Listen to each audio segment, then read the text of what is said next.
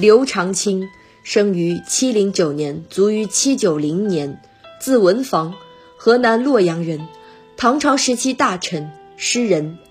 天宝年间进士及第，至德年间授监察御史，迁常州县尉。大历年间出任江淮转运使判官，知江西厄运转运留后，作贬睦州司马。刚直犯上，两度迁谪。唐德宗建中年间，关中随州刺史，世称刘随州。工于诗，长于五言，自称五言长城。